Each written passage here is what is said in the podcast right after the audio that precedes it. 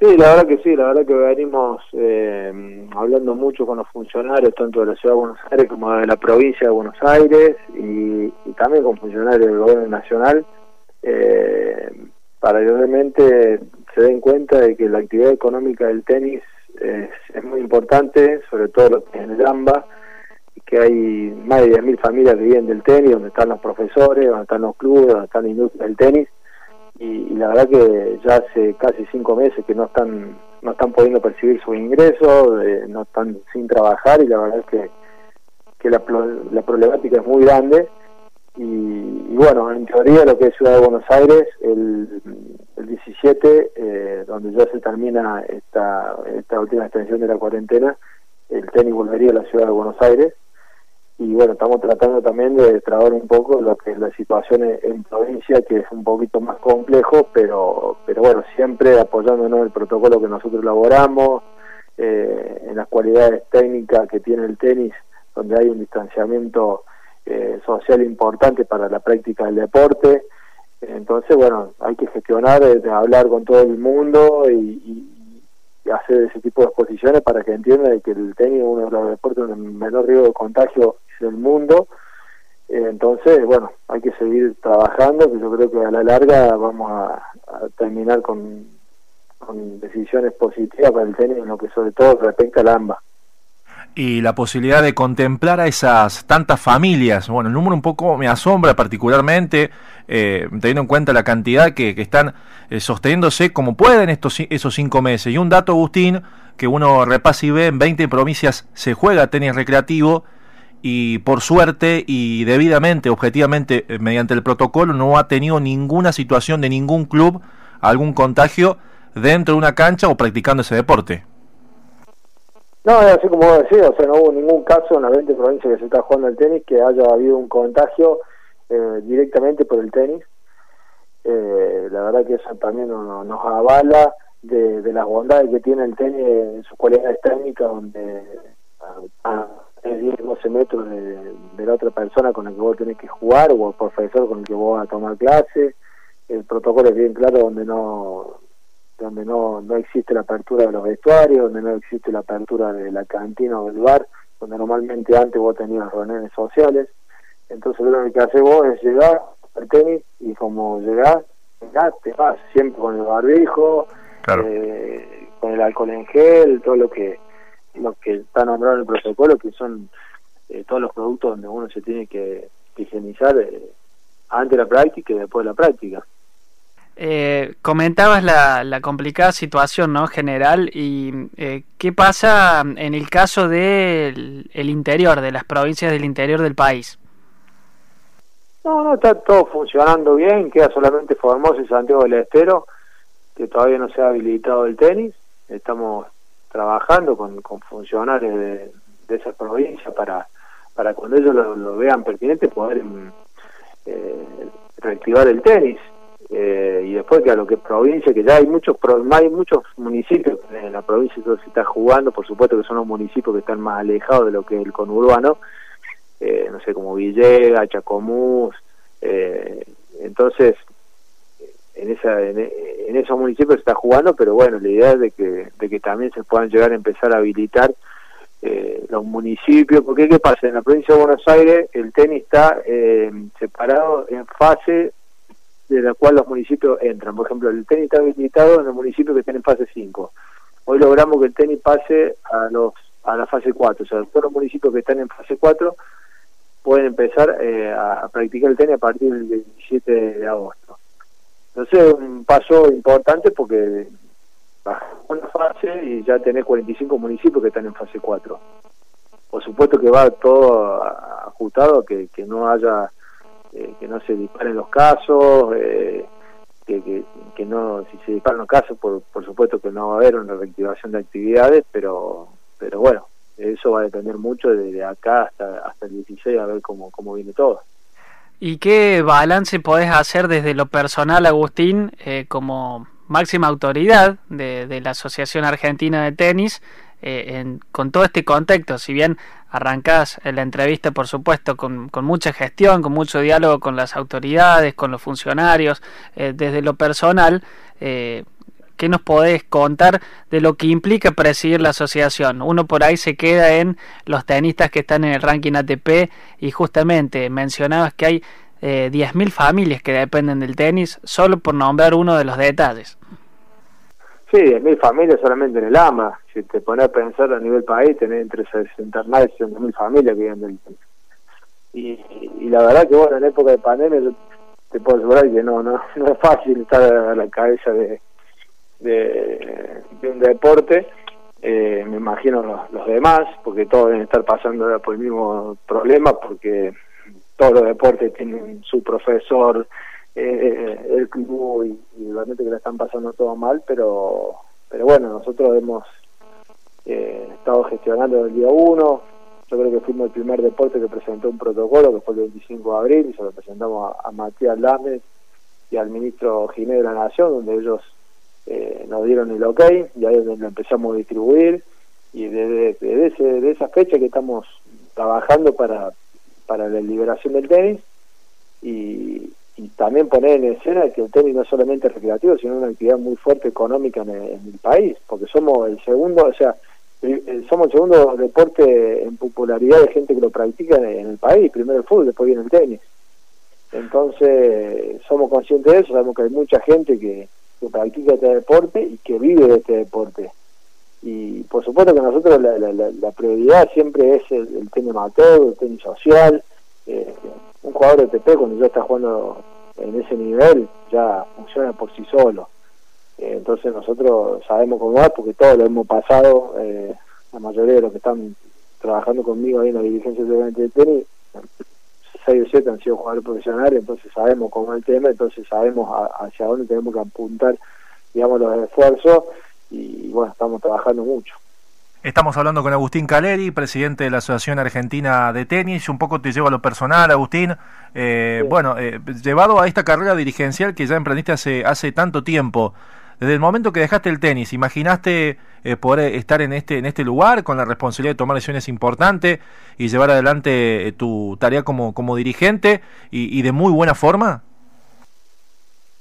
Sí, la verdad que no, la verdad que el momento que yo dejé jugar, eh, eh, nada, me acuerdo que jugar, tenía que operar el hombro, y bueno, quiero tener un año tranquilo, sin tener que viajar a ningún lado, acá en ciudad, porque la verdad que hacía muchos años que no estaba mucho tiempo radicado tanto de Cuarto, yo estaba viviendo en Buenos Aires, eh, y nada, eh, tuve un tiempo y bueno, ya me acuerdo que en un momento me, convocó José Manuel de la Sota y, bueno, ya me metí en el, mundo, digamos, de la política, la verdad que, eh, que, me gusta, me apasiona y la verdad que, que la verdad que si, te digo, después de jugar tenis me iba a meter en mi política, te decir, nunca en mi vida lo pensé. Eh, salió y, bueno, la verdad que, me siento cómodo, sé que no es fácil, pero pero bueno, si lo haces con de la buena fe y, como a mí me enseñó el deporte, que era, era trabajar o vivir para el tenis, no del tenis, y la verdad que en la política lo mismo, yo o sea, yo vivo para la política y no de la política. Se extraña mucho a José Manuel de la Sota, entiendo que fue uno de los grandes eh, asesores o, que te generó ese contagio por, por la política, como mencionás. Sí, la verdad que sí, la verdad que, se lo extraña mucho porque era, a pesar de que fue el gobernador, yo tenía una gran amistad con él, eh, compartí muchas cosas con él y lo, siempre lo digo, ¿no? Haberlo tenido José Manuel al lado es como haberlo tenido el profesor Guillermo Vila, por lo que representa él, por, por su experiencia política, por, por su conocimiento, por, por todo. Yo creo que son de esos políticos de raza que, que, son pocos de la calidad de él y, la verdad que haberlo tenido y haber compartido una amistad con él y, y he compartido viajes, me acuerdo que era fanático en tenis, compartimos un viaje a Roland Garros, después compartimos un viaje a Wimbledon, eh, estado mucho tiempo con él mano mano, o sea, de, poder preguntar, de poder dialogar, eh, un montón de cosas. Creo que, el mejor profesor en ese sentido no, no pudo dar nivel y la verdad que fue muy dolorosa la forma que se fue yo creo que la política en Córdoba lo, extraña mucho. Agustín, en, en cuanto a tu carrera, eh, ¿con qué momento te quedas? Debe haber varios. Eh, yo, por ejemplo, tengo el recuerdo muy chico, por cierto, eh, el partido que le hiciste a Pete Sampras, también una victoria muy importante a Dominique Jarbati, ni hablar del triunfo en Hamburgo, ¿no? Pero, pero hay eh, algún momento especial eh, en tu recuerdo y, en tu, tu, gran carrera, porque realmente es muy, pero muy difícil haber llegado a ser número 16 del mundo. Sí, bueno, ahí tocaste el partido con Sampras. yo siempre se dice que, bueno, siempre te marca un partido. Normalmente a muchos le marcan una victoria, a mí me marcó una derrota, porque haber pedido con Sampra de igual a igual en el Open, eh, en el curso central con 25.000 personas, haberle jugado de igual a igual a él, un poco me marcó el para, para dónde podía llegar estar o todo depende de uno, ¿no? Por supuesto, pero me marcó que tenísticamente qué nivel podía llegar a, tener, hasta dónde podía llegar. Eh, por supuesto que después tuve muy buenos partidos, como voy a decir lo de Arbati, después el torneo de Hamburgo que yo paré de final con Guillermo Coria, las dos finales de Copa Davis, eh, pero yo creo que, que si te tengo que decir un momento fue en Málaga en el 2003 cuando Copa Davis le ganó Ferrero, que era el número uno del mundo, en por el ladrillo, y él venía a ganar Roland Garros, Roma, y haberle ganado a él siendo número uno del mundo en España, en su casa, eh, fue obvio el mejor partido de mi vida y, bueno, son muy pocos los que han tenido esa posibilidad de poder ganarle a un número uno del mundo en su país. ¿Hacía calor en esa jornada del 21 de septiembre del 2003, Agustín, ahí en, en ese escenario? Veía mucho abanico. Entiendo que hacía calor, pero ¿qué importaba eso? Porque estabas prendido fuego, inclusive cómo lo terminaste cerrando el partido, ¿no? Sí, sí, yo creo que hacía calor, que hacía calor y, y, la verdad que sí, yo me acuerdo que jugué del minuto uno hasta, la última pelota eh, muy preciso, con mucha intensidad y, a veces ganarle Ferrero, ¿eh? Sí, sí. No te regalaba nada, eh, lo tenías que pasar por arriba para, para poder ganarle. Yo me acuerdo que toda esa semana había entrenado mal, no me había sentido cómodo. Eh, con malas sensaciones y bueno, tuve la posibilidad de poder jugar el doble el día anterior, me acuerdo con Lucas Arnold que ganamos en Correcho Costa también. Claro. O sea, claro. un equipazo y, bueno, yo creo que ese doble me sirvió como para poder sentirme con un poquito de confianza, haber tenido un poco de ritmo, un poquito de, de, competencia previo el partido con Ferrero y nada, yo sabía que, que, Juan Carlos no le gustaba jugar conmigo porque yo entrenaba bastante con él y sabía que a él le molestaba mi forma de jugar y, bueno, eh, también al haber entrado tan de derecho como ese domingo, eh, me lo encontré después varias veces, de haberlo visto hasta cuando él ya retirado y siempre me recordaba ese partido, me dice, ¿cómo me quedé ese día? Se acuerda todavía. Claro, bueno, sí, porque después, bueno, él eh, estaba siendo, bueno, el mejor lejos y, padeció allí ante ante tu efectividad. Y hablando de efectividad, eh, otro, otro de los momentos, uno repasa y, también lo tiene eh, de cerca y, recomiendo a aquellos amantes del tenis que puedan verlo y si no lo han visto, que, lo, lo, vean de nuevo. y Es el partido en el US Open 2007 con Hewitt. lograste 65 winners, o sea, fue una bestia como eh, da, esa pelota iba ante la no respuesta de un jugador que, bueno, eh, tenía eh, quizás un desplazamiento el australiano como, como pocos. Sí, sí, sí, era un tipo de fondo de cancha que también se movía muy bien, que también fue número uno del mundo, pero en ese momento no, no lo era. Y yo creo que fue uno de los partidos de mayor cantidad de winners en el US Open. Claro. No sé si hay otro otro partido con, con esa cantidad de winners eh, en el uso me acuerdo que a veces lo veo también y voy a decir cómo puede ser que pegado tan claro. la entrada, ¿no? Porque, pero, pero bueno, son momentos, o sea, eh, como me hacía Vila, me dice, tener una gran virtud, me dice, ganás vos o perdés vos, pero nadie te va a ganar. Eh, y la verdad que, que también otro los partidos también recuerdo así, con, con jugué muy bien también, fue cuando le gané a Gassi en Miami. Claro.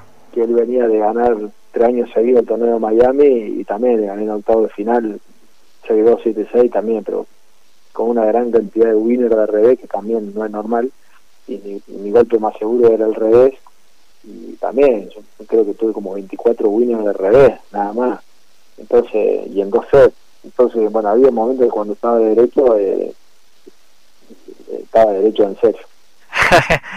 Pequeño detrás del partido con Ferrero que me había olvidado de, ponerlo en la balanza. Eh, se me había escapado la tortuga. Agustín, jugaste justamente con, con grandes tenistas ya retirados. Jugaste también con, con, los cracks que realmente fuera de serie que, que tenemos ahora todavía, como Rafa Nadal, por ejemplo. Eh, ¿Con qué tenista se queda Agustín Caleri? Podés elegir de, de los que has enfrentado vos y, los actuales. Mira, yo tuve la posibilidad de jugar con Rafa, eh, le gané una vez en Indian Wells, en cemento, después perdí eh, dos veces, tres veces, una en Buenos Aires otra en Brasil y después me acuerdo que la tercera abandoné porque ahí se me había manifestado el hernia de disco y no, no, no podía jugar más el dolor que tenía, pero las veces que jugaba con Rafa siempre eran partidos 13, partido duro, porque bueno, Rafa es como todo español, no te regala nada, te corre toda y para ganarle tenés que estar muy fino porque siempre te trae una más, una más, una más. Y, y después con, bueno, con, me hubiese gustado jugar con Roger, con Federer, la verdad que nunca tuve la posibilidad de, jugar en un torneo, no siempre con, he entrenado bastante con él también. Eh, después con Djokovic tampoco jugué, con Murray tampoco. Eh, me hubiese gustado jugar por ahí con Djokovic, pero pero si tengo que elegir un jugador, yo te digo Federer, Federer porque eh, es muy completo y aparte técnicamente es digamos la excelencia porque no es lo mismo Nadal eh, técnicamente, que tiene botes por ahí técnicamente muy garbado, como que tiene eh, la, mano, es como que vos a Federer ves bailando baile, más o menos, y, y, Rafa es otro tipo de baile, ¿no? Eh, la verdad que Roger es para mí el mejor jugador de la historia en todo sentido. Bien, bueno, eh, Pablo. No, la verdad yo, yo hablaría con Agustín hasta mañana. Sí, sí, bueno, sí, sí. Nos fuimos con, con, con toda su parte deportiva, bueno, nos apasiona, eh, tanto a Diego como a mí, nos, realmente nos apasiona mucho el tenis. Eh, y de los argentinos, eh, sin, sin ponerte en, aprietos ni nada, porque también, por ejemplo, yo, yo hablando con amigos, siempre recordamos lo exquisito que era David Albandián, y bueno, y del potro, por ejemplo, un poco más la, la potencia eh, y esa... Nosotros siempre separamos lo que es tenis. Si vos me decís, ¿cuál fue el jugador más talentoso? David Naval. Exacto. Eh, si vos vas eh, después, yo creo que, o sea, eh, para nosotros el jugador número uno es Guillermo Vilas. O sea, para nosotros Guillermo Vilas. Después el más talentoso es David, pero por supuesto que Juan Martín, a nivel números, es mucho más que David, ganó mucho más torneos, ganó US Open, eh, tiene otro final de US Open, o sea, ganó más torneos que David. Eh, son diferentes formas de jugar, ¿no? También está de Coria también, fue tres del mundo, Gastón Gavio, Caña, o sea, hay muchos jugadores buenos de esa camada, pero yo creo que el uno es eh, es Guillermo Vila, yo creo que el dos es del Potro, que el tercero viene David, pero para mí David lejos del jugador más talentoso de toda Argentina. Sí, copero, ¿no? Copero como no, como, como nadie, ¿eh? eh inclusive... Como buen corredor. Claro, claro. tal cual, somos, tal cual. somos más sanguíneos. claro, tal cual. Eh, y eso que, vestir la celeste y como te toca a vos hoy de la parte dirigencial, creo que tiene un arraigo sin duda en base a eso y lo lindo que era para ustedes sin duda jugar Copa Davis y vos puntualmente en, final, Agustín. Eh, agradecerte por el momento, por esta extensa nota y bueno, y esperemos que el reclamo surja efecto, eh, de lo cual se viene luchando para, bueno, eh, poder tener el tenis recreativo eh, en todo el país, una situación sanitaria que es prioridad, pero sobre todo la posibilidad de que a través del protocolo no haya ningún tipo de riesgo, sobre todo en, en, AMBA y, lo que respecta a lo que es Capital Federal, Agustín. Sí, ojalá, ojalá que a poquito se vaya trabajando, por supuesto que la prioridad es la situación sanitaria, eso lo sabemos muy, muy claro, tampoco vamos a ir a pedir una locura, pero lo sabemos la bondad que tiene el tenis, que técnicamente se puede jugar de forma segura. Y siempre planteando la, la responsabilidad, que la gente tiene que ser responsable, que la primera forma y la primera manera de que tratar de que el virus no se propague, que la gente responsable y cumpla los protocolos a rajatabla como tiene que ser. Agustín, la última de mi parte tiene que ver con... Eh, ¿Cómo te sentís? ¿Qué, balance haces de, del equipo de Copa Davis, de Gastón Gaudio al frente del mismo?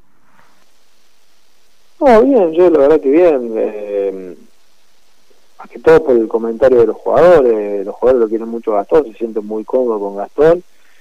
Y vos pensás que aparte de, lo, de que esté Gastón, eh, está Zabaleta, está Guille Coria, estoy yo, está Esquilari. Eh, hay, muchos jugadores que están eh, también acompañándolo a Gastón, por más que nosotros no nos metemos ninguna decisión que tenga que ver con Copa Davis, eh, el capitán es él y nosotros nos toca otro pero pero bueno él sabe que está con nosotros y nosotros estamos muy contentos con cómo viene él desarrollándose como capitán